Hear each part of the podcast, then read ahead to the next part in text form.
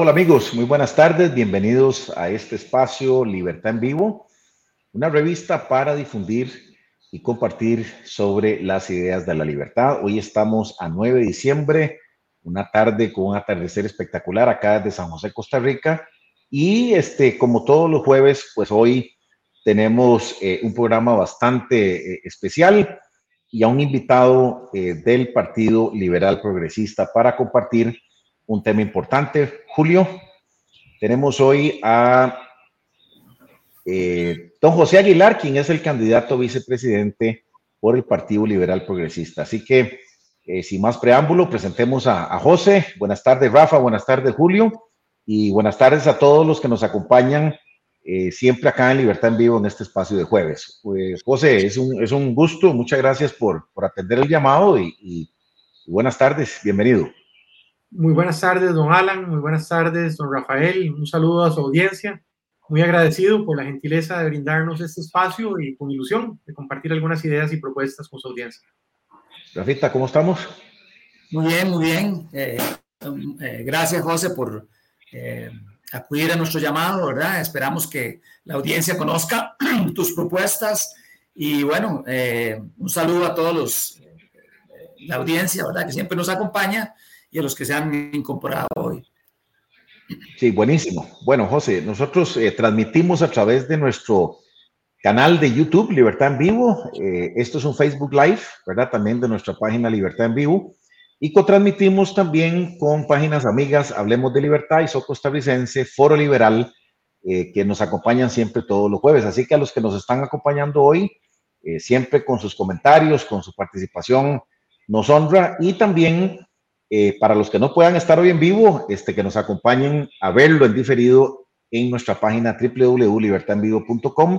Ahí tenemos este programa y programas eh, pasados. Bueno, José, yo creo que este, antes de arrancar siempre tenemos la buena costumbre de, proyectar una frase aquí de la libertad. Entonces, Julio, eh, por favor, si nos pones ahí la frase del día. Y dice, de la piel para adentro mando yo. Ahí empieza mi exclusiva jurisdicción y elijo si debo o no cruzar esa frontera. Soy un Estado soberano. Esto es de Antonio Escojotado. Este, lo hemos eh, tratado de, mencionar acá eh, después de su muerte y tenemos eh, siempre, pues como homenaje, este mes decidimos pues usar frases de, don Antonio para honrar su memoria, ¿verdad? Que es un, maestro, ¿verdad? En todos los temas de, de libertad. Bueno, José, sin más preámbulos, siempre eh, damos la bienvenida y creemos que es importante que te presentes, ¿verdad? Estás ahí postulándote para eh, vicepresidente, ¿verdad? En la fórmula de eh, Eli Feinstein en el Partido Liberal Progresista, pero no, no quiero ser yo quien te presente, más bien hablanos, bueno, este, ¿por qué te metiste en esta bronca, ¿verdad? Y qué bueno, que hay gente nueva, sangre nueva en, en, política, ¿verdad? Gente que tal vez no conocemos y, y eso es lo que necesitamos, sangre nueva. José, adelante. Muchas gracias, don Alan, nuevamente. Em, la palabra que utilizan en Guanacaste, en donde crecí, es berenjenal y le hace, le hace honor a, esta actividad, porque realmente es de una intensidad y un desafío más grande del que sinceramente yo me había imaginado. Em, y con mucho gusto les comparto un poquito de cosas eh, sobre mí. Yo, primero que todo, eh, tuve la, soy, creyente y Dios realmente me ha dado muchas, muchas bendiciones eh, y esa es tal vez la principal razón por la que me siento moralmente obligado a dar de vuelta. He tenido una vida muy bonita, he podido estudiar, eh, crecí en una finca en Guanacaste con una infancia muy, muy bonita, muy especial, una familia amorosa, he tenido salud, pude eh, estudiar la carrera que, que, quería y hacer otros estudios. Yo estudié la carrera de psicología, luego tengo dos maestrías, una maestría en herencia en proyectos de desarrollo y otra maestría que pude hacer en una universidad muy buena, gracias a una beca que obtuve del gobierno británico en, London School of Economics. Y la, la, maestría se llama Gestión del Desarrollo, que es como una mezcla entre estrategia y economía, más o menos, y cursos de desarrollo. Y, y he podido hacer en mi vida profesional cosas muy bonitas que me llenan, me siento con mucha plenitud. Pude eh, fundar una organización hace muchos años, hace 16 años, que se llama Fundación Acción Joven, para ayudarle a los jóvenes que están en colegios públicos en condiciones de pobreza extrema a que puedan terminar la secundaria, o sea, bajar lo que llama la, la deserción estudiantil y les ayudamos a que puedan seguir eh, su formación a cursos técnicos universitarios y además que den el salto al mundo de trabajo.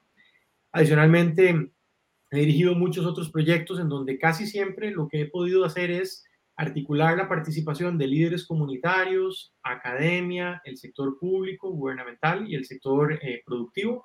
Y una bonita em, ejemplo de ese fue el último que pude realizar en donde, gracias a Dios, tuvimos éxito en una iniciativa que se llamó Reactivemos la Esperanza. Quizá la, la escucharon mencionar. Estuvo en, Canal 7, me dieron bastante apoyo y Doña Amelia y los medios de comunicación. Y básicamente lo que hicimos fue que las personas que terminaron perdiendo su empleo en la pandemia en el sector turístico de Guanacaste, eh, que se iban a quedar muriéndose de hambre, trágicamente, porque no había apertura en los aeropuertos ni facturación en la industria. Entonces, en lugar de darles la, la comida con las bolsitas de súper, como se hacía, lo que se nos ocurrió fue generar un mecanismo tecnológico en el cual le mandábamos al teléfono celular de ese trabajador del turismo que había perdido su empleo un código QR cuando lo recibía en, su teléfono, se iba y lo presentaba a la sodita o al restaurante de, su comunidad. Entonces, en ese momento se sincronizaban y eh, esas personas, primero me había pasado la lista la Cámara de Turismo de Guanacaste, entonces sabíamos que eran personas que realmente eh, habían perdido su empleo. Con ese sistema comía ese trabajador y su familia, pero lo que es muy interesante es que también, entonces, el cocinero, el salonero, el que estaba en la, en la, en la caja del restaurante o la sodita también tenían más clientes y podían trabajar y obviamente se articulaba toda la cadena microeconómica de abastecimiento. Entonces los que vendían la cuajada, el pescado, la carne, tenían más clientes, entonces se lograba tener un montón más de empleos y a cambio de recibir la ayuda, los beneficiarios hacían trabajo voluntario, pintando escuelas, recogiendo la basura de la playa, arreglando el Sensinay. Entonces se generaba una dinámica muy linda, no asistencial, que generaba empleo y que le ayudaba a las personas a atender una crisis humanitaria muy, muy fuerte.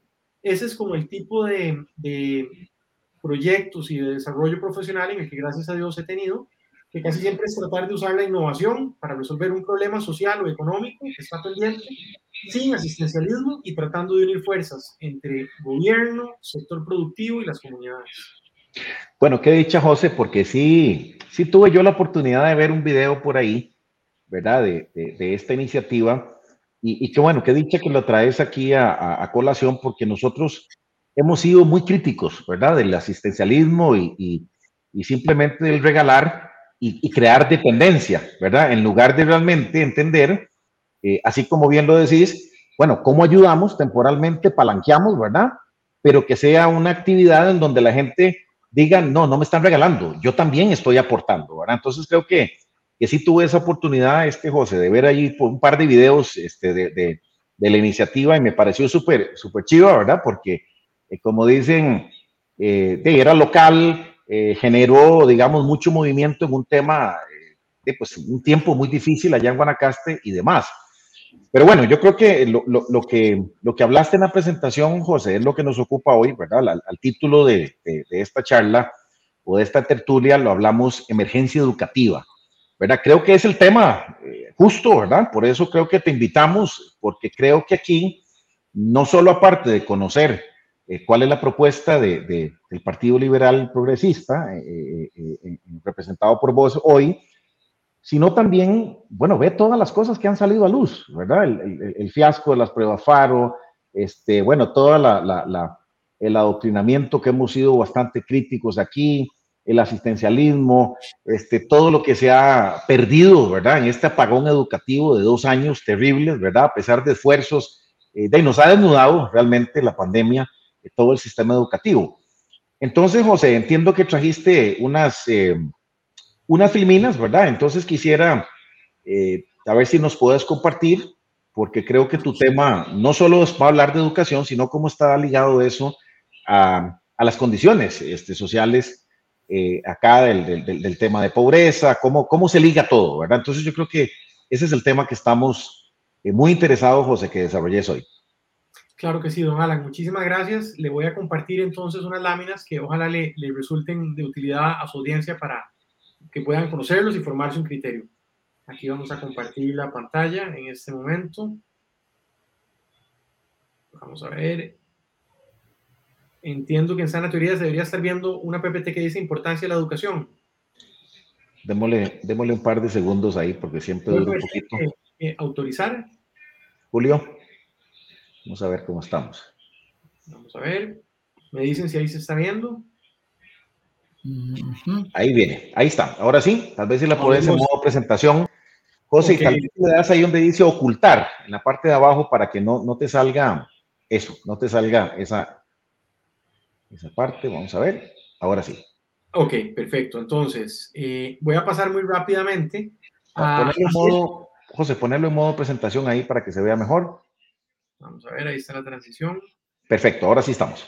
Ok, adelante. Entonces, don Alan, lo primero que quisiera hacer es compartirle a su audiencia un par de, reflexiones básicas eh, para que vean el impacto que tiene la educación en la vida de la gente en Costa Rica. Siempre intento fundamentar las afirmaciones y en este caso la información que les compartimos es de la eh, encuesta nacional de hogares publicado por el Instituto Nacional de Estadística y Censo, y esto que vemos acá es un cuadrito en lo que se llaman deciles de ingreso per cápita. Eso es la décima parte de, algo, es un decil, y aquí tenemos los 10 deciles de Costa Rica. A su izquierda, en el decil 1, pueden identificar la décima parte de Costa Rica que tiene una condición de vida más adversa, y a la derecha, el decil 10, que son las personas que tienen más recursos. Entonces, veamos algunas características brevemente. En ese indicador que se denomina ingreso per cápita del hogar que tenemos circulado en una línea roja son 34.851 colones. Eso es lo que se gana una persona que tiene de escolaridad promedio eh, en siete años, que esos son la escolaridad de los adultos que viven en ese hogar. ¿Y siete años de qué estamos hablando? Una persona que apenas terminó primaria y está empezando secundaria. Y vean qué dramático el hecho de que una persona que no tiene secundaria completa ni apenas séptimo año tiene 54,2% de desempleo.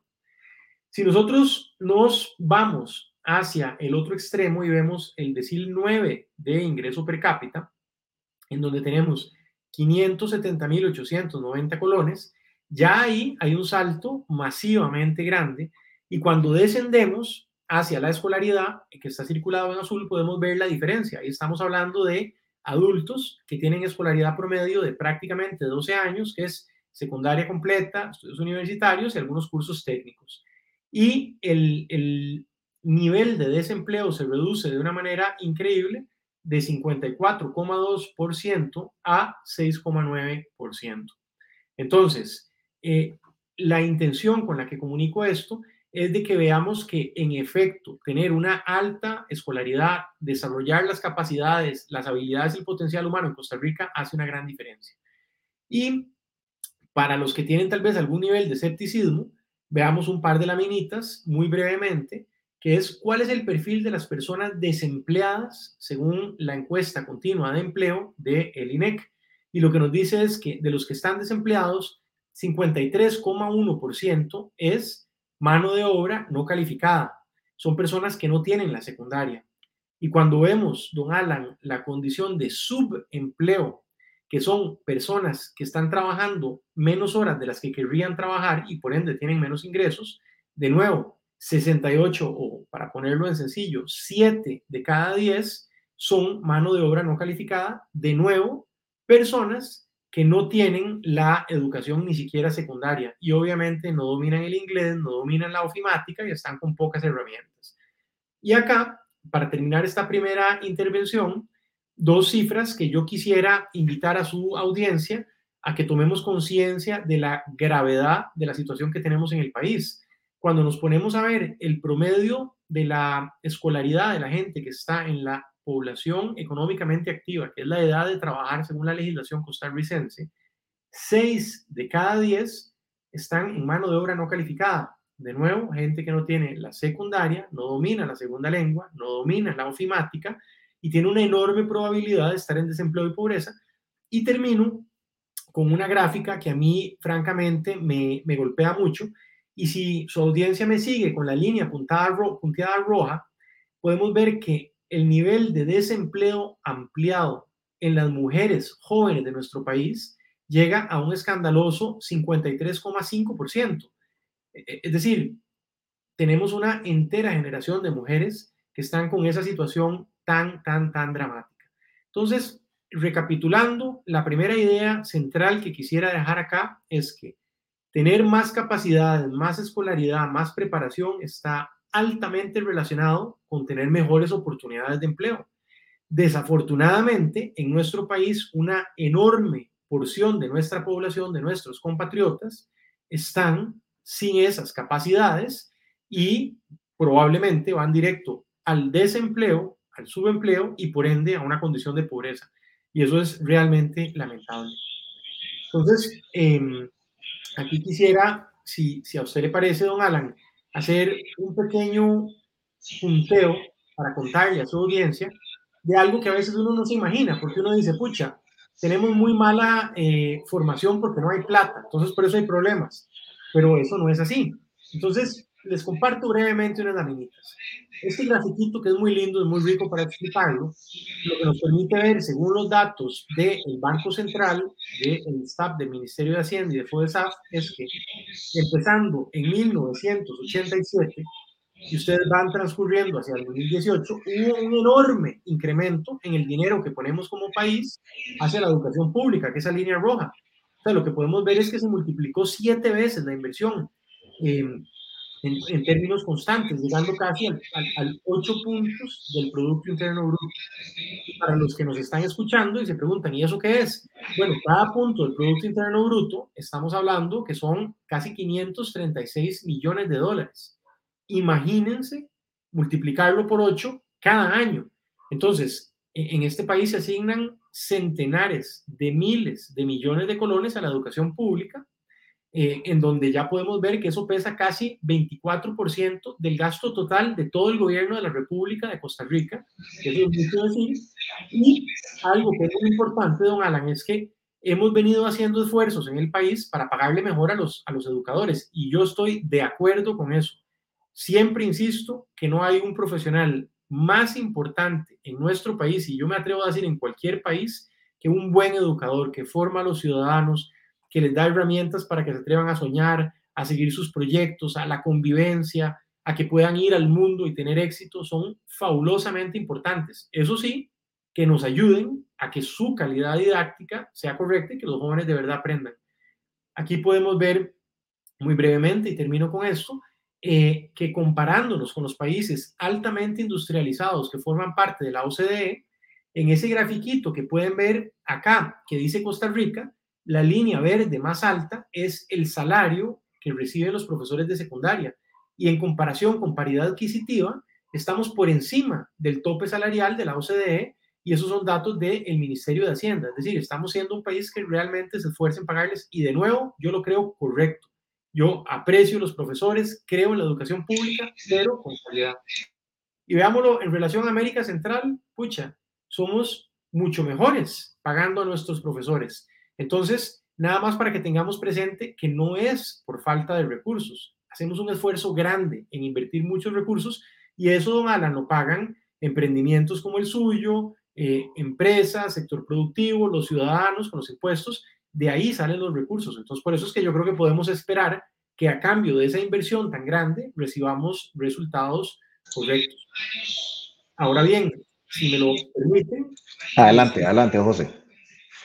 Vamos a compartir acá entonces a su audiencia algunos datos que nos permiten ver que esa inversión gigante tristemente tiene problemas importantes de calidad. No estamos recibiendo lo que deberíamos de recibir y eso no empezó en la pandemia como han querido hacer ver. Los datos oficiales indican, como vamos a ver aquí muy brevemente, en esta cifra oficial del Ministerio de Educación, que desde el 2016 de cada mil chiquitos que iniciaban, solo 388 terminaban la secundaria. Entonces estamos hablando prácticamente de que unos 620 muchachitos de cada mil quedaban perdidos en el limbo.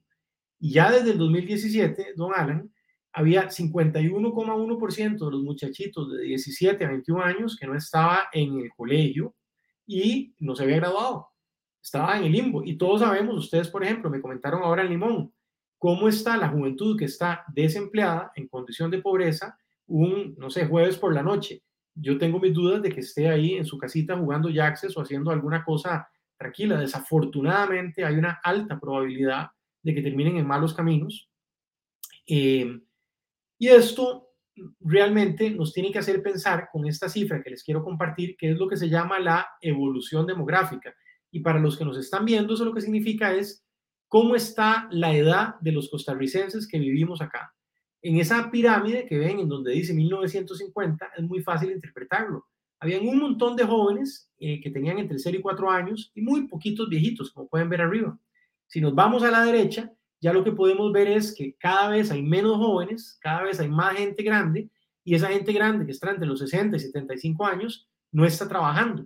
Entonces, perdimos una oportunidad, lo que se llama el bono demográfico, que es muy importante darle atención porque eso lo que significa es que podíamos em, haber logrado que esos jóvenes se formaran, que tuvieran un trabajo formal, que cotizaran para la caja, que cotizaran para la pensión y habían muchos jóvenes trabajando para mantener a pocos viejitos. Ahora el problema que tenemos es que son muy poquitos jóvenes que no están trabajando en el sector formal y tienen que mantener un montón de viejitos sin que hayan cotizado para la, para la pensión y para la caja y eso nos va a generar un problema importante.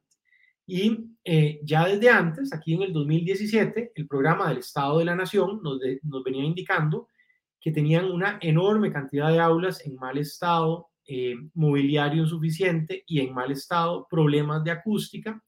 Em, y, y el, el, problema, don Alan, es que estamos arrastrando una serie de retos enormes que si nosotros nos detenemos a pensar que esas láminas que he comentado son las que atienden al 93% de los jóvenes que van a la educación en Costa Rica, que van a la educación pública, ve, ahí está la gran Costa Rica, ahí está nuestra juventud. Y vean estos datos que no me dejan mentir. Las pruebas PISA son una métrica muy importante porque eso es como decir ir al mundial, a donde van todos los países a medirse. Entonces, todas las naciones que hacen estas pruebas estandarizadas, hay pruebas de competencia en matemáticas, de comprensión de lectura, de pensamiento científico y eh, le hacen las mismas preguntas a todo el mundo y entonces le valoran a cada país para saber cómo está en relación a las otras naciones. La manera en que eso se evalúa es 0 es el más bajo, 6 es el más alto. Entonces, nosotros, desafortunadamente, que nos han aplicado en cuatro ocasiones diferentes estas pruebas, hemos venido empeorando en prácticamente todas las variables al mismo tiempo que hemos venido invirtiendo más recursos en todos esos años. Tenemos lo que se llama una curva inversamente proporcional entre mayor asignación financiera y peor calidad educativa. Es el peor de los mundos. Y permítanme nada más eh, leer textualmente lo que dice el reporte de la OCDE en relación a matemáticas eh, que le pasó hacia el Ministerio de Educación de Costa Rica esta instancia. Lo que dice es que tenemos prácticamente 9 de cada 10 jóvenes de 15 años entre el nivel de 0 y 2. Ese es un umbral mínimo de competencias. Y son jóvenes que no pueden interpretar y reconocer preguntas que requieren más de una inferencia directa o no pueden usar los algoritmos básicos o procedimientos para resolver problemas usando números enteros. Y eso, don Alan, con mucha pena como costarricense, le digo lo que significa. Significa que no pueden usar suma, resta, multiplicación y división. Eso es lo que nos está diciendo que nueve de cada diez jóvenes, a pesar del esfuerzo económico que hemos hecho. Eso es grave para un país como el y en el inglés, es una zona, por ejemplo, en donde el turismo es una, es una alternativa importante para el empleo de los pobladores, como el caso de Limón o el caso de Guanacaste, al cual tanto cariño le tengo, de vea qué tragedia lo que nos dice es que nueve de cada diez costarricenses en promedio, según la encuesta de hogares del INEC, no dominan el nivel de inglés básico. Y cuando nos vamos a la zona rural, 97 de cada 10 personas de la zona rural no dominan el nivel de inglés. Entonces usted se pregunta, pues chica, ¿Y qué ha pasado con esos programas de bilingüismo que tenemos prácticamente cuatro décadas impartiéndolos? Eh, realmente es eh, muy serio. Luego, si usted, por ejemplo, veamos en la, en la región Huetar Caribe y, y, se van a pegar un susto, vea hasta la minita y que quienes nos están escuchando tomen noción de la, de la gravedad de esto. Aquí estamos hablando, don Alan, de jovencitos que lograron hacer el, gran mérito de terminar la secundaria técnica completa. Ok, estamos hablando de personas que llevan 13 años seguidos en la educación formal. Entonces, en esta columna que dice Huetar Caribe, que está señalada en rojo, eso lo que nos dice es que después de 13 años seguidos de formación técnica, 97 de cada 100 no tienen el dominio de inglés básico. Entonces, yo probablemente eh, me imagino que ustedes se preguntarán, ¿y qué es lo que ha pasado con esa enseñanza del inglés y con la capacidad de esos docentes que después de 13 años seguidos, 97 de cada 100 no lo logran. Y es importante hacer la pregunta. Ok, entonces, cuando uno se pregunta brevemente cómo están nuestros profes, eh, desafortunadamente hay una serie de respuestas que no son muy buenas. Y no quiero generalizar acá, porque siempre por, por honradez intelectual hay que reconocer que hay muchos docentes con mística, muy comprometidos, que hacen grandes sacrificios para atender a sus jóvenes. Yo he tenido la, dicha de conocer personalmente a educadores en Chacarita de Punta Arenas, en Limón Centro, en Santa Cruz de Guanacaste, en La Uruca, donde van los chicos de León 13 y La Carpio, y, a través de los proyectos que, que el Señor me ha permitido desarrollar, he visto su gran entrega. Pero desafortunadamente lo que nos dicen los datos es que la tendencia implica que hay una enorme cantidad de educadores que tienen serias oportunidades de mejora. Veamos este caso muy brevemente. Esto que fue tomado en el 2013 indica que cuando em, se estaba negociando la convención colectiva y los profesores les aumentaron el salario prácticamente al doble en promedio de los funcionarios, les pidieron que tenían que someterse a la evaluación. Eso no se pudo lograr, hubo una seria diferencia con los sindicalistas.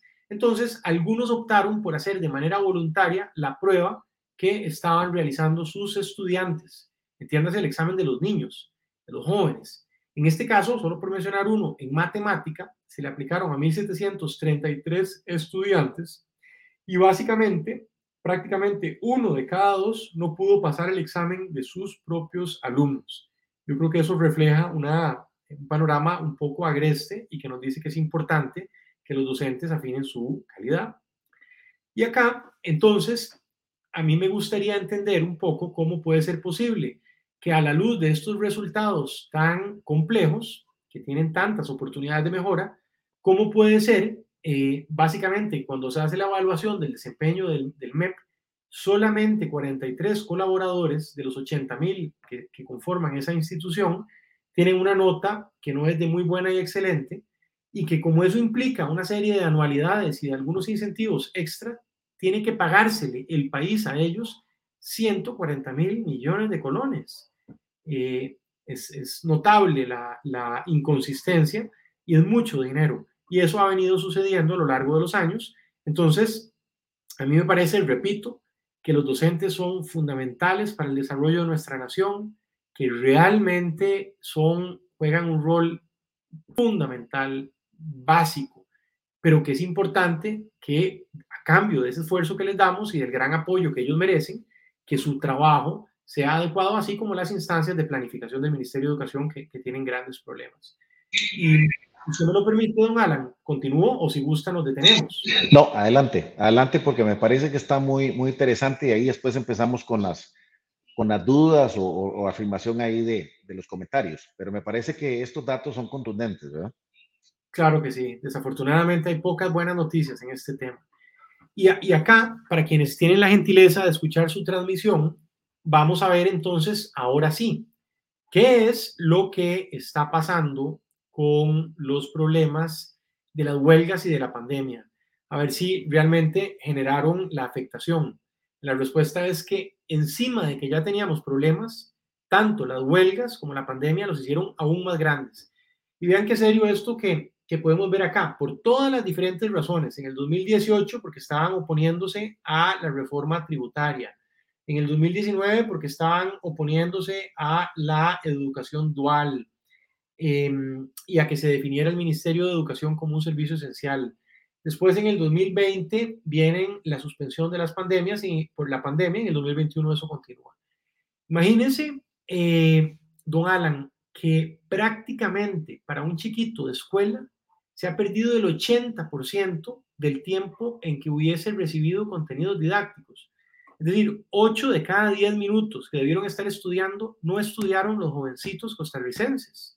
No ha habido un solo trimestre que no tengan discontinuidades prolongadas. Y esto lo estoy basando de datos exactos del informe del Estado de la Educación. Incluso los invito a revisar la página 30 del resumen ejecutivo por si quieren verificar lo que estoy aquí planteando. Y entonces, cuando uno se pregunta cómo eso va a repercutir, que es una cosa bastante trágica, lo que nos dice el Estado de la Educación es que encima del problema que ya teníamos gravísimo, como mencionamos antes, de que los chicos no saben ni sumar ni restar, y eso era un promedio de 402 puntos en las pruebas PISA, cuando el promedio normal de los países que lo hacen y, los, digamos de los que van coleros son 494. Imagínense que cuando el Estado de la Educación hace una simulación de cuál va a ser el resultado de lo que tenemos el próximo año y nos dice que vamos a llegar a 370. Eso es casi como decirle que cuando llevan el carro a Riteve no le sirven ni los frenos, ni las luces, ni la manivela. Entonces vamos a un colapso educativo que, de nuevo, va a implicar que nuestros jovencitos, nuestros niños, nuestra juventud no va a tener las destrezas cognitivas que se requieren para que pueda tener un empleo y si no tiene un empleo va a estar probablemente, como dicen las estadísticas, en condición de pobreza y en la miseria. Es muy serio. Y entonces, cuando uno se detiene a ver lo que nos indican los especialistas del Estado de la Educación, hacen un señalamiento que es muy importante tomarlo en cuenta y es que nuestro país es el país que ha tenido un parón más prolongado de todos los países de las Américas y de la OCDE. Oigan lo que estamos diciendo. Y don Luis Rosero, que es un destacado eh, epidemiólogo y estadístico, lo que él eh, plantea es que no hay ninguna correlación entre la apertura o cierre de escuelas y el comportamiento de la pandemia. Entonces, él invita a las autoridades a que se atienda em, la, ¿cómo se llama? A que se atienda la eh, atención de las, de las clases porque están, eh, digamos, impidiéndole a los niños no solamente recibir la educación, que es lo más importante de todo, sino que adicionalmente muchas familias, como sabemos, eh, reciben la alimentación en este centro educativo. Eso lo que significa es que eh, van a tener que hacer en un momento en donde por la pandemia el proveedor y el padre de familia perdió su trabajo, ahora va a tener que gastar más dinero para que los chiquitos puedan alimentarse. Es, un, es un, problema no solamente educativo, es, es bastante serio. Em, acá, adicionalmente, lo que eso significa es que eh, probablemente estos niños van a estar en una condición de mayor riesgo o propensión a la pobreza. Y, veamos qué grave, por ejemplo, en la zona de la Huetar Caribe, que es donde ustedes están en este momento sentados. Y de nuevo, para su audiencia, estoy eh, basándome 100% en los datos del estado de la educación. Permítame un segundo que me están dando llamada urgente de Don Eli, qué pena. Un segundito. Sí, yo, creo ahí, Rafa, que, que estos datos son, son bastante contundentes y como hemos venido aquí hablando en Libertad en Vivo, hay varios temas, ¿verdad? Uno, que la gente entienda de que la, educación no es gratuita, o sea, que hay un esfuerzo eh, del sector productivo, de la gente que paga impuestos, por eh, mantener este, este, este aparato. Lo segundo, definitivamente eh, vemos aquí, José, muy contundente en, en, los gráficos, ¿verdad? Que la inversión en el PIB ha sido básicamente para mantener, tal vez si te devolves a la, a la, al gráfico aquel de PIB, salud y, y, la correlación que tenemos este, inicialmente, tal vez la de las primeras, José. Ya, ya se lo comparto en ese momento. Sí, yo, creo que es ese mismo, ¿verdad? Eh, cuando hablamos de las ayudas, es un 1.2, ¿verdad? El Fondo de Desarrollo de Asignaciones Familiares. Eh, ve que el presupuesto de la educación simplemente se dispara y, y, en salud anda más o menos por ahí, pero pero yo creo que nosotros acá en Libertad en Vivo lo que queremos, y, tal vez Rafa, eh, tu, comentario aquí, es que efectivamente una de las cosas que le dicen a ustedes es que la, educación es gratuita, ¿verdad? O sea, e, el modelo significa que usted no paga, pero alguien paga, ¿verdad? Y me parece que aquí lo que estamos pagando, y está demostrado a través de todo esto, es que estamos sosteniendo un aparato, ¿verdad? Eh, eh, donde no se mide, donde no se administra, donde no eh, hay una correlación del resultado, ¿verdad? Y entonces, definitivamente, ¿cuándo vamos a parar y decir, bueno, tenemos que ser autocríticos, qué es lo que está fallando? Pero esto se convirtió en un fin en sí mismo, Rafa. Entonces yo creo que esto va muy de la mano de lo que hemos venido conversando. Y ahora, este José, vamos a hablar un poquito, digamos, de la propuesta y demás, pero yo creo que sí sería importante que hablemos, ¿verdad? De esa, de esa parte. Sí, y, y nada más quiero, quiero hacer el último punteo de esta, digamos, de esta sección inicial eh, diciendo lo siguiente, porque me parece que es eh, difícil de creerlo, y yo no sé si ustedes me dejan creer, pero lo estoy citando del octavo informe del estado de la educación, está en la página 39. Oiga lo que le voy a decir, don Alan.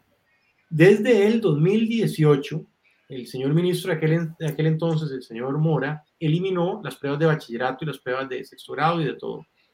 Desde ese año, aunque cueste creer que está pasando en nuestro país, no hay información de evaluación. Eso significa que si su hijo o el, o el hijo de su vecino estaba en la escuela y con solo que iba o medio iba, automáticamente lo eh, aprobaban. Y entonces eso ha pasado 2018, 2019, 2020 2021. Y todavía no sabemos si se va a poder resolver por lo que usted mencionó al principio de las dificultades que se presentaron en Faro. Entonces imagínense cómo están saliendo los muchachos que quieren ir a la universidad.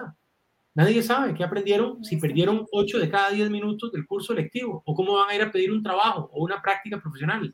Es que cuando, cuando uno ve esta situación eh, y entiende lo que, vamos a ver cómo dejo de compartir. Eh, ahora sí, cuando uno ve esa situación, don Alan, y uno se pregunta, ¿qué le estamos dando a la generación joven? ¿Cómo los vamos a mandar a la vida a competir, a crecer profesionalmente, a sacar adelante la familia? David, no sé cómo lo ven ustedes. A mí lo que me da un gran temor es que estén sin esperanza, sin oportunidades reales de un empleo, como presas fáciles de un camino muy peligroso en el narcomenudeo y en la delincuencia, y cómo vamos a hacer como nación, como democracia, como economía, es, grave. O sea, es un asunto de palabras mayores. Sí, y es que eh, volvemos a lo mismo. Si, si hacemos una revisión de la salud, de la salud pública, si hacemos una revisión de, de todo lo que, eh, digamos, de las empresas del Estado, porque la educación es, es una actividad empresarial, nos damos cuenta que, que la naturaleza del Estado es ineficiente en sí misma. Porque bueno, ya creo que, que tenemos que hacer el enlace a, a qué podemos esperar o cómo podemos cambiar esa situación también descrita por vos José, muy, bien, muy bien descrita, muy, eh, un diagnóstico muy detallado, que no, eh, lo que refleja y la conclusión que nos da es de que el sistema está enfermo, que los resultados, que no hay una correspondencia entre lo que se gasta, que es mucho, y lo que se recibe a cambio. De los frutos son malos, ¿verdad? Y entonces eh, hay una discusión en torno a esto vieja, pero que ahora nos tiene que traer a las barbas en remojo y tiene que ver con eh, si ese monopolio ¿verdad? que tenemos en la educación eh, tiene que seguir siendo así. Y entonces vienen las voces de la izquierda que dicen, bueno, pero es que la educación, eh, ¿cómo se puede pagar si, si es muy cara la educación privada? Y resulta que con los números que nos estás trayendo a, a colación, nos damos cuenta que la educación pública es carísima. Entonces, eh, la izquierda confunde muchas veces, eh, eh, esa mentalidad estatista confunde solidaridad con que el Estado tenga que hacer las cosas. yo quiero, quiero hablar de esto porque me parece que, que uno de los problemas que padecemos es que tenemos un solo, un monopolio, es decir, una sola visión de lo que de lo que debe ser la educación mediante las juntas de educación y el Ministerio de Educación Pública y en la universidad lo, que tiene que ver con el, con el, con el SUP, ¿verdad? Que también hace unas regulaciones y unos controles eh, que no permite que haya variedad, ¿verdad? Por otro lado, nombraste una situación muy, muy interesante y es ver cómo eh, el hecho de que hay un monopolio hace que, que esta em, empresa de educación esté más en función de los empleados que de los clientes, que son los, estudiantes y los padres de familia.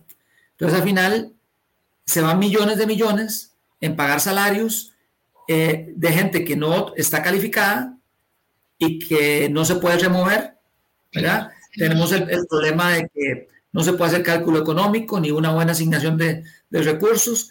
Tenemos el problema de que los directores son nombrados de forma política por el diputado, por el ministro, eh, eh, y no, eh, no, no está en primer lugar el criterio técnico, y ahí se refleja muy bien en uno de los cuadros que mostrás, donde el 43% de los educadores no conocen ni la materia que están impartiendo. No hay rendición de cuentas, las direcciones son por nombramiento político más que técnico, no hay una buena asignación de recursos, no se puede hacer asignación, eh, cálculo económico porque no hay competencia. Entonces carecemos del, ingrediente fundamental a mi, eh, eh, a mi forma de ver, que es que no hay competencia, no hay diversidad de opciones. y, al no haber competencia, los precios son altísimos, los costos son altísimos. Perdón, el precio no, porque la gente manda a sus estudiantes a, a, las escuelas, aunque, aunque las escuelas estén, sean precarias en ciertas zonas, pero eh, a qué costo, ¿verdad? Entonces, yo, a mí, a mí sí me gustaría, digamos, eh, ver un poco las propuestas del, eh, del Partido Liberal Progresista en torno a cuál es la visión que ustedes tienen en torno a cómo podemos cambiar esta situación tan, tan precaria que nos cuesta muy caro y que realmente es paupérrima. Sí, don Rafael, con, con todo gusto. Yo tengo aquí, me había preparado para esta presentación y tengo puntuales una, una estrategia que estamos impulsando. Si me lo permiten, voy a compartir. Adelante. Ahí viene puntualizado. Ya lo, lo vamos a, a plantear. Ahí me dicen, por favor, si se está viendo el que dice colapso en el sistema de evaluación. Todavía no se ha, no, no se ha puesto. Ok, vamos a ver. Sí, ahí mientras, ahí mientras lo pones, José, ahí viene, ahí viene.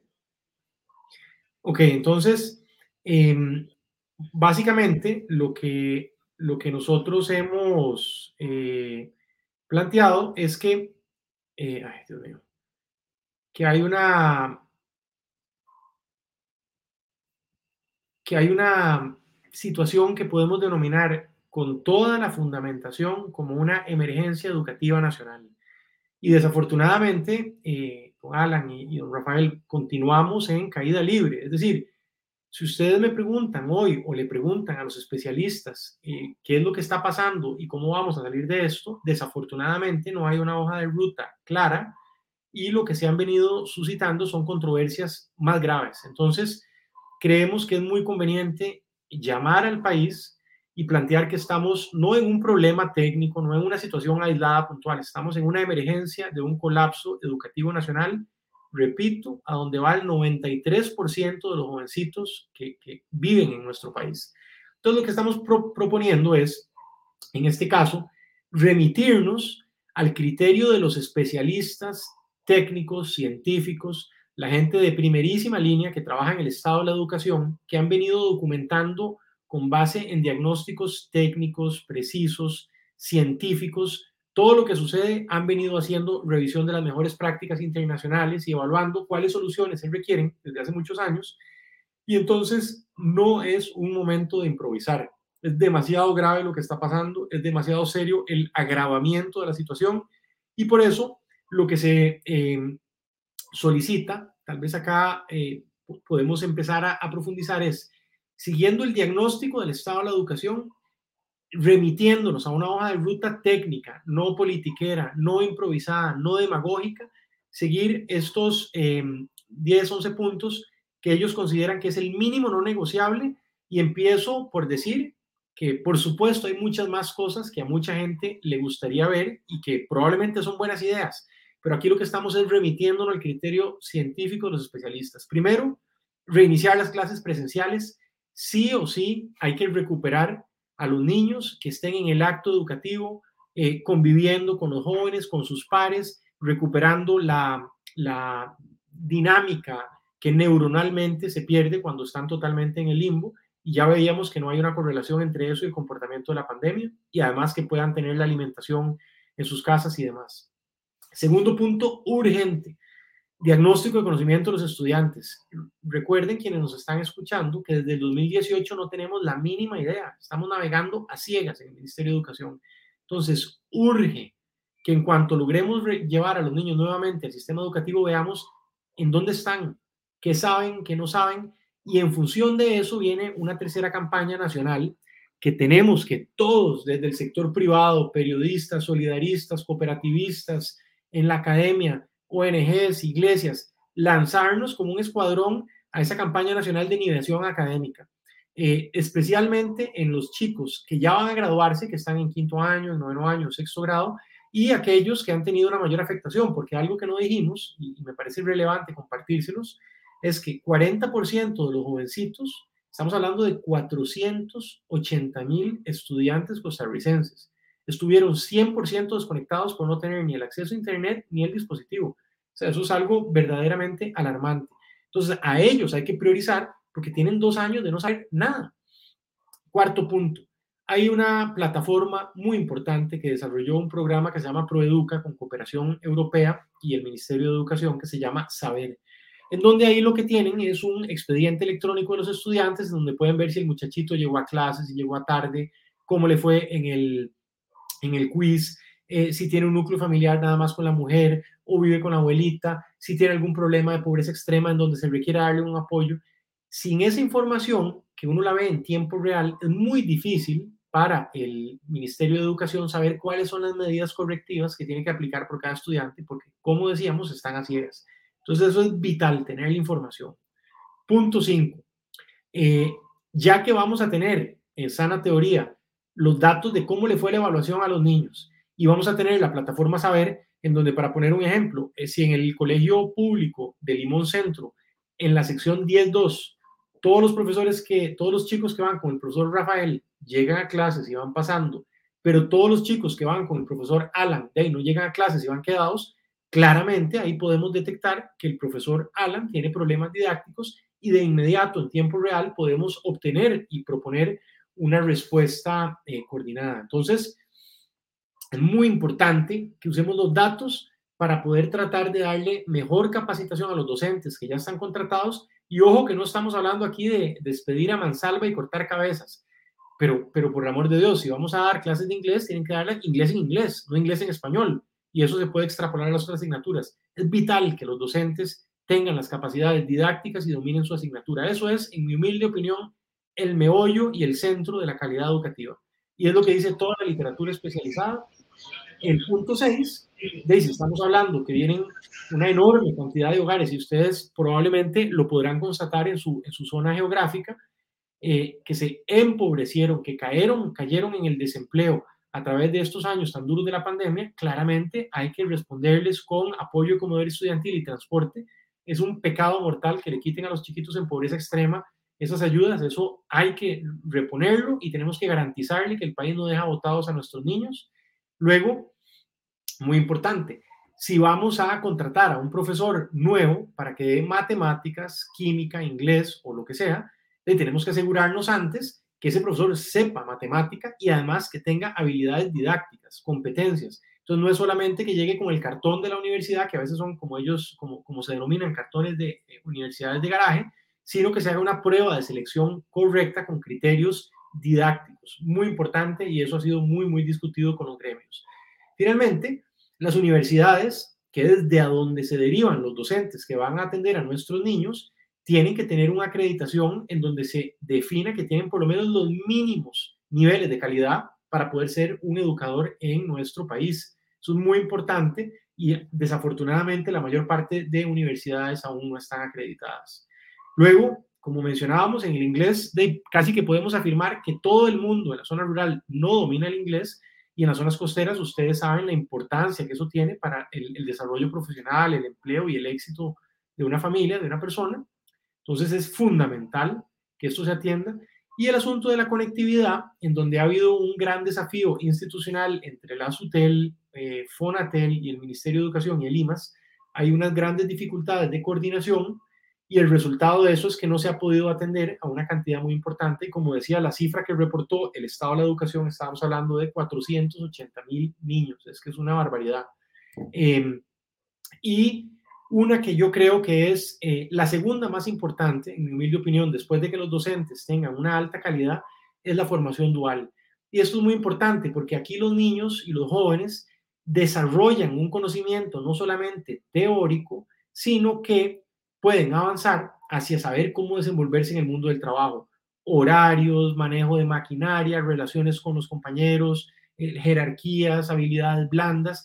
Y es buenísimo porque una vez que ellos terminan su pasantía eh, o, su, proceso de formación, casi que de fijo, muchos de ellos logran eh, continuar con un, con un puesto de trabajo formal. Entonces, desarrollan su potencial humano, tienen ingresos, tienen un trabajito formal y sacan adelante a su familia. Entonces, em, aquí, básicamente, don Alan y don Rafael, lo que nosotros queremos hacer consiste en, eh, voy a dejar de compartir acá, eh, consiste en hacerle una invitación al país con muchísimo respeto a todos los otros compañeros de la condiente electoral que no es momento de improvisar, tenemos criterios científicos y técnicos, usemos el criterio de los especialistas para que se haga política con todo, menos con la educación sagrada de nuestros jóvenes, de lo que depende la economía, la democracia, y uno lo quiera, una severa crisis de inseguridad ciudadana con estos niveles tan alarmantes. José, yo, yo creo que eso está muy bien, pero sí me está faltando algo, ¿verdad? Yo soy administrador de empresas y, y me llamó la atención cuando hablabas de que los profesores hacen un gran esfuerzo y, vea, este, lamentablemente tenemos que ser radicales en unas cosas. Aquí eh, no, es el tema del esfuerzo, ¿verdad? Eh, con, el esfuerzo hay mucha gente que, que de qué trata, ¿verdad? No, hay, hay, que medir, ¿verdad? Y yo creo que me está faltando ahí la parte administrativa, que es cómo vamos a asegurarnos realmente de que se está administrando bien el sistema, ¿verdad? Precisamente esta semana tuve la oportunidad de conversar con una educadora eh, amiga joven, y, entra al MEP y, ella me empieza a contar la historia, ¿verdad? Hay una cultura arraigada, ¿verdad? La persona viene con, con un ímpetu y quiere y tal, pero está el educador viejo que le dice, vea, tranquila, aquí yo tengo el programa, no se ponga a inventar, este, bueno, no, habían horarios, eh, entra eh, precisamente a la, a la escuela este, y, de ahí andan en, en, ¿cómo se llama? En el ande, nadie recibió a la persona, este, o sea, esa parte hay que medirla porque es un relajo. Y allí es donde realmente se nos está yendo, digamos, eh, eh, la mala inversión en educación. Es en el sistema que se ha convertido simplemente en un empleador, ¿verdad? Todo esto está muy bien para mejorar la educación. Yo no estoy diciendo que no, pero yo creo que sí tiene que haber un punto ahí donde cómo vamos a pedir cuentas, cómo vamos a medir la efectividad de qué es lo que está saliendo, cómo, ¿verdad? Que, sí es una parte técnica, pero yo creo que donde hay un fallo muy grande en la parte educativa, como en lo demás, es en que no hay una rendición de cuentas. Fíjese que entonces me comenta, ¿verdad? Que, le dan un horario donde dice distancia, por ejemplo. Eh, y entonces el otro profesor le dice, mire, no se preocupe, porque no se conecta a nadie. Bueno, ¿quién paga esa mañana? ¿Verdad? ¿Quién paga eso que, eh, bueno, cómo es que no se llama cuentas a nadie. ¿Cómo es que no se está invirtiendo ese tiempo en otras cosas?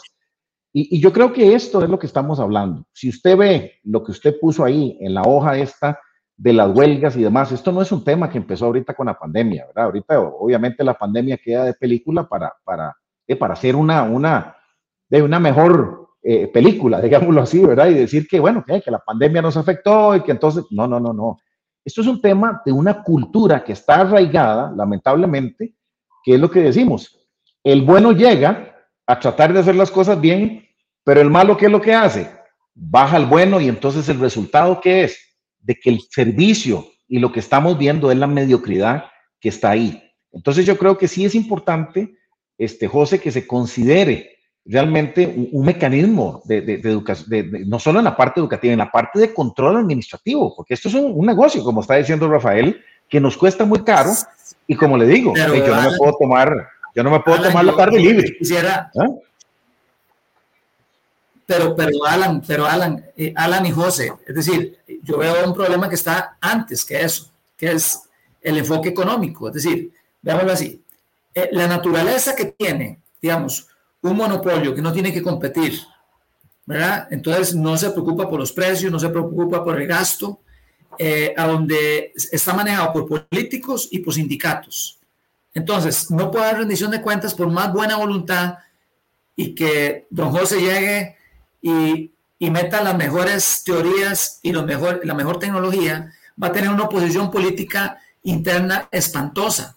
Entonces, a mi humilde opinión, yo creo que la única manera de que una empresa como la educación se dinamice es con competencia, es decir, es sometiendo los factores, todos los factores a competir. Y entonces, si es, tan eficiente como dicen algunos sindicalistas, entonces va a sobrevivir, si no, no va a sobrevivir. Ahora, hay que ser valientes para, para entrarle ese problema desde esa perspectiva, porque todo el dinero, ese 8% del PIB, se está yendo a la basura, en un canasto, es echarle agua a un canasto, a, un canasto de café. Entonces, ¿por qué no le decimos a la gente, es decir, eh, eh, por ahí anda un candidato que dice que este es un país rico pero mal administrado, pensando en que la planificación central de alguna manera puede eh, solucionar el problema. Entonces la Unión Soviética sería todavía una, potencia mundial y Cuba tendría la mejor educación del mundo. Entonces, yo creo que definitivamente tenemos que darle espacio a las iniciativas privadas para que compitan y los recursos, en lugar de, que se los lleven los sindicatos, que los recursos se le vaya a la gente pobre y a la gente que necesita para que machicule a sus hijos en escuelas, colegios y universidades. Porque el 8% del PIB alcanza para que la gente se eduque y que se pongan a competir. Y si la gente, eh, eh, si las escuelas y los colegios eh, no sobreviven a la competencia porque nadie machicula ahí, pues van a quebrar. El problema, digamos, de, la educación estatal es de que como no compite, no hay forma de saber los costos, no hay forma de asignar recursos, eh, eh, está en función de los empleados, no, no de, los educandos, y, yo creo que ahí está el, el digamos, el problema eh, es que realmente se puede mejorar la, administración del Estado, sí se puede mejorar, pero siempre vamos a tener un problema que, que siempre las ineficiencias las tenemos que pagar entre todos, ¿verdad? Cosa que, que sin iniciativa, José Aguilar, montan una, una, escuela y un colegio y son ineficientes, quiebran. Pero entonces, la, gente, no los va a escoger, ¿verdad? No los va a escoger. Ahora, ¿dónde está la solidaridad? Es igual que la, que la medicina, digamos que en la salud. La solidaridad está el seguro social o el seguro educativo, es que realmente ese recurso le vaya a la familia pobre directamente para que machicule a sus niños. Entonces es un bono que le puede funcionar. Yo creo que eso, eso puede hacer y, y, y que el riesgo se traslade a la empresa privada. Entonces la empresa privada que no sirve es la, la maravilla del libre comercio y, y, de la libertad económica. La empresa que no funciona quiebra, la purga el sistema. Entonces yo quería traer eso porque sí me parece que por más esfuerzos que hagan, este, no creo que es que esté mal administrado este país, es que hay algunos que creen que saben más que los demás, ¿verdad? como ese que anda diciendo que el país más mal administrado porque se cree un Mesías, pero ya estamos llenos de Mesías en este país. Y lo que, de hecho, ahí es donde está el problema. De hecho, ahí es donde está el problema, José, que, que, digamos no, no hay una, una, parte donde, donde efectivamente, ¿verdad? Creo que las propuestas que ustedes están haciendo son serias, pero sí efectivamente el problema aquí es que a la hora de los golpes eh, ah, no, es que no se puede porque el sindicato, ah, es que no se, entonces de ahí al final hay una cultura arraigada de ineficiencia, de proteger lo malo, entonces por más que vos querás hacer, entonces este sistema premia qué? La mediocridad, entonces aquellos que quieren venir a hacer las cosas bien, el sistema lo baja, ¿verdad? Y entonces el perjudicado realmente es ese resultado que estamos viendo ahí con estadística, ¿verdad? Es que yo creo que aquí el problema es que no hay datos, José, y la gente eh, viene con la teoría del pobrecito. A mí me llamó mucho la atención cuando vos dijiste, bueno, con todo respeto, mira, el educador es que se esfuerza. Sí, sí, sí, no, esto no es de esfuerzo solo. Este, eso no es de esfuerzo. Eh, eh, en el equipo de fútbol, de, sí, corrí mucho. No, no, tiene que ser efectivo. Y, y, yo creo que en cualquier organización, porque el problema es que la gente dice sector público, sector privado. No, no. Las organizaciones tienen fines diferentes, fines de lucro, fines sin lucro. Todas tienen que ser eficientes. El objetivo o el fin es una cosa, Pero la eficiencia es para todas. Las iglesias, el sector público, una empresa privada, una empresa este, de farmacia, o sea, e, e, es algo inherente a este, e, que, que, es un problema. Entonces, ¿qué estamos viendo nosotros aquí? Que cada vez que hablamos de un tema, José, de lo que sale a luz es de que el sistema o el tal Estado Social de Derecho no es realmente educar al pobre o educar a todos. No, el, el, Estado Social de Derecho es mantener los privilegios y mantener un aparato efectivamente donde se está invirtiendo los recursos de una manera ineficiente. Entonces, bueno, queríamos hacer ese, ese comentario. A mí me gustaría ver en esos puntos, bueno, cómo vamos a apretar la parte administrativa, que es cierto, esto es un sistema educativo donde la parte técnica es una cosa, pero el 20% que es la parte administrativa tiene que ser fuerte para que esto funcione y que realmente alcance para hacer todo esto que están está haciendo ustedes. Entonces te la dejo ahí para cerrar el, el programa, José. Gracias. No, muy buenas sus observaciones, la verdad, son observaciones precisas, eh, incisivas y, y, por supuesto que tienen todo el sentido del mundo. Le puedo dar parcialmente la respuesta porque la verdad es que no, no, lo tenemos todo, todo resuelto ni tenemos todo el poder, pero le puedo com compartir con toda franqueza lo que, lo que tenemos en mente. Por un lado, eh, para poder tener métricas y para poder apretar la parte eh, administrativa y el, y el, funcionamiento sistémico, como usted bien señala, se hacen dos medidas, bueno, que están planteadas y que quiero remitirme a que esto no es una ocurrencia de nuestra parte, estamos tomando el criterio de los especialistas en, esta área. Uno, eh, que haya evaluación de los muchachos, esas sin métricas, estamos absolutamente a ciegas. Y en función de la, de la evaluación y de los resultados que tiene el sistema educativo, obviamente todo el presupuesto tiene que asignarse de manera completamente coherente para atender todas las falencias cognitivas. Segundo, eh, utilización a, a, fondo del sistema saber. Ese sistema saber es un monitoreo cuantitativo con una serie de indicadores de gestión en tiempo real en donde usted tiene a ver si dieron la clase, si entregaron el quiz, si el profesor fue a la capacitación, cuánto tiempo estuvo en los foros o en los cursos estos que hacen con diferentes gremios o en lo que sea. Y usted puede ahí ver si tiene un patrón de ausentismo, de llegadas tardías, eh, si el desempeño de los niños, todos van colapsando en la asignatura, no sé, de matemáticas, que en parte X o Y funcionario, pues eso obviamente tiene una correlación directa con la capacidad de los profesores. Entonces no es que no hay métricas, hay métricas que lo han adversado al sistema para que no estén, pero el sistema, si se, si se logra implementar, tiene una información precisa, meticulosa y es verdaderamente de alta calidad. Hubo antes uno, eh, para también contarle un poquito el contexto, que se llamaba el PIAD, que era un programa de informatización para el alto desempeño educativo, que lo, lo plantearon con algunas alianzas público-privadas, no fue, fue muy adversado, no se pudo implementar a profundidad. Y, y también pienso yo que en una gran medida eso generaba, digamos, una resistencia o una amenaza porque sucede lo que usted dice, cuando hay datos, cuando hay transparencia, cuando se puede ver la calidad de la gestión, de ahí el que no está trabajando queda expuesto. Entonces ese es un segundo punto. Un tercer punto importantísimo, ahí se va a hacer un monitoreo de la calidad didáctica. Es decir, si usted tiene profesores de educación física que no llegan, o profesores de inglés que no dominan la materia, o profesores de informática que no pueden encender la computadora, eh, puchica, ahí hay que tomar medidas correctivas, porque son profesionales de inmensa importancia para el desarrollo de nuestra nación y no lo están haciendo correctamente. Y también algo muy importante que se dice muy poco es que aquellos docentes, aquellos funcionarios que sí estén operando con excelencia, porque también los hay, y quiero ser justo en eso, yo tengo que decir por honestidad intelectual que he conocido a excelentes funcionarios con una mística a prueba de fuego y que nadie les reconoce nada por esta opacidad general que opera en, el Ministerio de Educación, en donde no hay datos, no hay monitoreo, no hay seguimiento, no hay planificación, porque no hay datos, porque no se monitorean las cosas de manera precisa como ustedes bien señalan. Entonces, por un lado, se le presiona a los que tienen que hacer un ajuste y mejorar su condición, y por otro lado, se les reconoce a los que correctamente lo están haciendo. Eso para decir que, definitivamente estos planteamientos implican no podemos ser ingenuos, no hay que ser ilusos, no hay que creer que la luna es de queso. Obviamente esto va a resultar amenazante para el statu quo, porque lo que va a hacer es, como dice, levantarle la tapa al motor y lo que se va a poner en evidencia es un funcionamiento complicado, ¿verdad? Entonces va a haber una gran resistencia y ahí es donde nosotros hacemos el llamado al sector productivo, a, eh, a las iglesias, a las ONGs, a la academia, a los mismos docentes, porque yo estoy seguro que hay muchos docentes positivos, valiosos, que aman a sus, a sus hijos, a sus estudiantes que quieren que, que, el país prospere y van a estar felices y dispuestos de colaborar. Yo no quiero decir que todo está perdido, lo que hay es un problema sistémico de, de gerencia, de funcionamiento.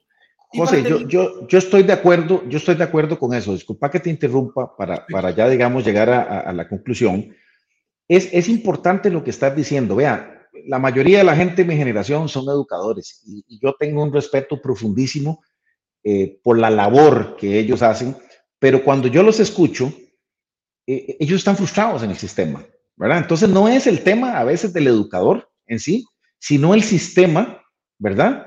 De, de que paraliza, ¿verdad? Que, que, que no motiva a, a, a, al más allá, a la milla extra, no tienen las condiciones de infraestructura, no tienen las condiciones. Entonces la pregunta aquí, José, es, eh, ¿de dónde está, dónde está el dinero? ¿verdad? Porque, porque de, entonces al final, si vos me ves eh, en un estado financiero y me decís que el 90, 80% se van salarios, de, es muy difícil es muy difícil que realmente tengamos una educación de calidad porque esto es un tema integral. Esto no solo pagar salarios. Por la, naturaleza, por la naturaleza propiamente, en este caso la educación, es inescapable que un, que un porcentaje sumamente alto en términos relativos de la asignación financiera sean los docentes, porque es un servicio. Entonces, la manera de atender al beneficiario, en este caso a los niños y a los jóvenes, es fundamentalmente con la figura del docente, del educador. Hay componentes, como usted señala, de eh, infraestructura, y en este caso de conectividad, pero para conectividad no olvidemos que están los fondos de eh, la SUTEL, que es una cifra, me parece que oscila cercana a los 400 millones de dólares, si no me traiciona la memoria. Imagínate. Entonces, hay muchos recursos. Y, y, hay un punto importante, porque yo coincido con usted, don Alan, no, no, quiero, no quiero decir que, que estoy en desacuerdo. La transparencia, la eficiencia, la calidad, eso tiene que ser el norte. Pero aquí está, la eh, Contraloría General de la República revisa eh, presupuestos de las autónomas y en el Parlamento se hace un ejercicio que es exhaustivo para ver los presupuestos del Poder Ejecutivo, en este caso el Ministerio de Educación. Entonces ahí hay un sistema de pesos y contrapesos que en sana teoría le corresponde a los legisladores verificar que las partidas se estén usando de una manera racional y que lo cotejen con los datos. Claramente no ha sucedido de manera idónea, por lo que ya decíamos. Ahora no hay ni siquiera datos de los estudiantes. El, funcionamiento de la plataforma Saber se hace de una manera todavía no, no a, a profundidad como debería de hacerse y los sistemas de contratación de los docentes y todas estas otras políticas no se han logrado implementar y hay grandes resistencias, ¿no? No quiero para nada tapar el sol con un dedo, pero si estas medidas con emergencia educativa, con apoyo de los sectores, se utilizan y se pone una, una transparencia y se le levanta la tapa al motor, mucha de la presión que se pueda generar o del apoyo que se pueda generar de los sectores periodistas como ustedes que tienen un conocimiento y que son incisivos, van a poder sumarse con iglesias, sociedad, líderes comunales, empresas eh, academia, y entre todos tenemos que presionar. Y, y, yo sé que ya vamos a terminar, pero yo sí creo eh, también en la, en la, idea que ustedes sugieren de los vouchers, para decir, esto es una idea que publicó, me parece que a finales de los 50, si no me traiciona mi memoria, don Milton Friedman, que es un famoso economista liberal, y nosotros lo que estamos proponiendo es hacer un plan piloto muy acotado, no quiero decir que nos vamos a lanzar eh, de panzazo hacer algo irresponsable, pero se va a hacer un pequeño plan piloto muy puntual en un cantón del área rural y un plan piloto muy puntual en un cantón de la, de la zona urbana y lo que queremos es verificar cómo va operando ese sistema, aprender las lecciones, ir paso a paso para poder dar alternativas a los estudiantes y a los jóvenes por la razón más clara. En este nivel de problema en el que estamos es nuestra responsabilidad como adultos buscar soluciones para los niños. Ellos son los importantes. Esa podría ser una vía que vamos a considerar con criterios técnicos, con rigor, sin hacer una cosa irresponsable, pero definitivamente se tienen que valorar todas las soluciones que le permitan a los niños ser receptores de la mejor atención, de la mejor calidad y de la juventud y de nuestras capacidades, depende el éxito de nuestro país a toda línea, económica, social, democrática.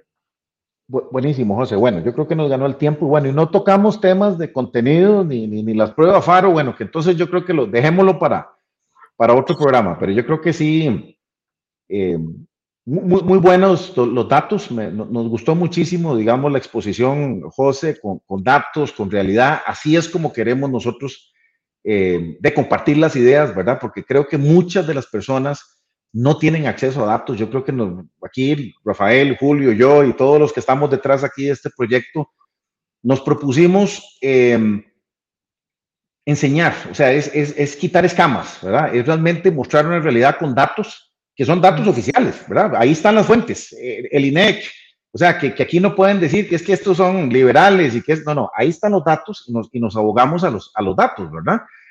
yo creo que tuvimos a Eli aquí este, recientemente, ¿verdad? Él, él ha acudido siempre al llamado y, y él decía que, que, sí se puede, eh, que ese, ese cuentito de que no, ¿verdad? Y yo creo que pues el eslogan de tiempo de valientes, pues, pues ojalá que realmente sí le entren a este tema, ¿verdad? Vía emergencia y, y que realmente empecemos a poner eh, orden en la educación, ¿verdad? Porque realmente de ahí, se ha convertido en tierra de nadie y estos últimos ocho años peor, ¿verdad? Porque entonces de ahí, quitamos los valores, eh, vemos este desastre en, en las pruebas, en, en, una hora para, para sacar datos de no sé qué. O sea, ha sido un desastre, ¿verdad? ha sido un desastre y, y creo que entonces es momento para realmente cambiar esto. Yo creo que sí, este, estamos aquí muy agradecidos, José, que hayas venido. Con usted, yo soy el agradecido, muy gentil de su parte recibirme y darme la oportunidad de compartir algunas ideas y datos. Comparto lo importante que es hacerlo con usted. Rafa, cerramos entonces. No sé, tu último comentario ahí para, para que José este, lo despidamos y le... Nada más de agradecer a José Aguilar eh, su participación. Lo felicito porque pues es un político joven con ideas muy claras. Eh, me gusta mucho ese diagnóstico, está excelente, bien documentado, así tiene que ser. no hablar por hablar.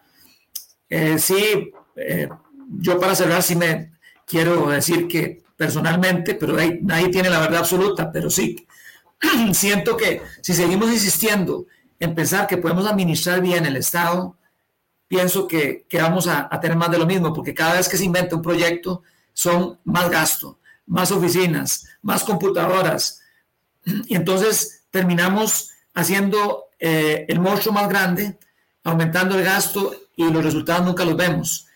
Eh, y nosotros creemos en la libertad económica, creemos que, que, sí tienen que hacer ese experimento en las zonas, como estás diciendo, eh, en, algunas zonas, o como hicieron los mismos chinos, ¿verdad? Que abrieron zonas libres en, en las costas y, y, se asustaron de, de, lo que produjo eso. Yo creo que nosotros tenemos que hacer, así como lo hacemos con, con, los, eh, con las zonas de libre comercio, ¿verdad? Que se deberían de extender, también a nivel educativo debemos de tener un plan piloto para que haya competencia y para que ese dinero no se dilapide, sino que realmente sea aprovechado por las familias para educar a los muchachos. Pensar en eso, porque mientras esté en el monopolio del Estado, siempre va a venir un gurú, ¿verdad? como Garnier o como todos esos, que creen que, que saben más que los demás y nos quieren imponer a todos nuestros hijos un modelo que tiene más, más ideología que ciencia y tecnología. Ese es el problema de la educación. Ese es el problema que estamos viendo. Eso se llaman pruebas de concepto, Rafael. Y, y yo creo que lo que estás hablando, José, del, del, del, proof of concept, eso es lo que tenemos que hacer, hacer una prueba ahí, meterle energía y si eso funciona, entonces ir expandiendo. ¿Verdad? Yo creo que tenemos que ir haciendo eso. Les voy a dar un ejemplo que a mí me da mucha esperanza. Eh, si ustedes se tienen a ver y está cerca del comercio exterior, que claramente es un área que a ustedes les apasiona, vean el funcionamiento de Procomer y de Comex. Son instituciones ticas, ¿Sí? están ma manejadas por costarricenses. Ahí no hay ningún escandinavo ni ningún marciano. Están con leyes costarricenses y ajustaron la gobernanza. Pusieron métricas de desempeño, salarios que tienen compensación variable por productividad, hay evaluación semestral, bueno. tienen eh, salarios que son, compiten con mercado, pero hay que trabajar como los grandes. Y la, la institución Procomer que tiene una gobernanza muy interesante, es una entidad pública, no estatal, altamente desconcentrada, viene consistentemente estando primero o segundo lugar de la humanidad como la mejor promotora de comercio exterior. Entonces, ¿a dónde quiero llegar con esto? Con ajustes valientes de la gobernanza, poniendo evaluación del desempeño, criterios de qué es a trabajar, de que no es una cosa de darle el beneficio al trabajador solo porque sí, sino por a cambio de resultados las instituciones costarricenses pueden tener un desempeño increíble. COMEX es una gran institución reconocida institucionalmente. Yo tuve la suerte de estudiar, como le decía, en Inglaterra y tenían el mejor concepto. Siempre me decían Trade for Development, Costa Rica sí. Shining Star. Sí, el, el, mismo caso de SIM, de, de, de o claro. sea, es ese conglomerado donde realmente se, se, mide la eficiencia, donde no priva el criterio político sobre es. realmente lo que hay que hacer. ¿verdad? Entonces yo creo que ahí estamos. de desempeño, meritocracia. Yo creo en eso, igual que ustedes. Esa es la lucha que tenemos clara. Buenísimo. José, se nos fue. Yo creo que nos, nos, nos, fuimos 15 minutos más, pero creo que este, valió el boleto, ¿verdad? Entonces, muchísimas gracias de verdad por acompañarnos. Gracias y a todos los que nos, nos acompañaron y, y, no pudieron pues, este, vernos en vivo, pues los invitamos a que nos visiten en la página www.libertadenvivo.com para que vean este programa y los demás. Ahí tenemos en los diferentes formatos, en Spotify, en YouTube, así que no se lo puede perder en el carro, en donde sea. Este, ahí este, está la charla de hoy con eh, José Aguilar, eh, candidato a vicepresidente por el Partido Liberal Progresista. Julio, la próxima semana cerramos año, ¿verdad? Es el último programa del año. Bueno, Dios nos ha permitido también llegar aquí. Tenemos gente de la casa.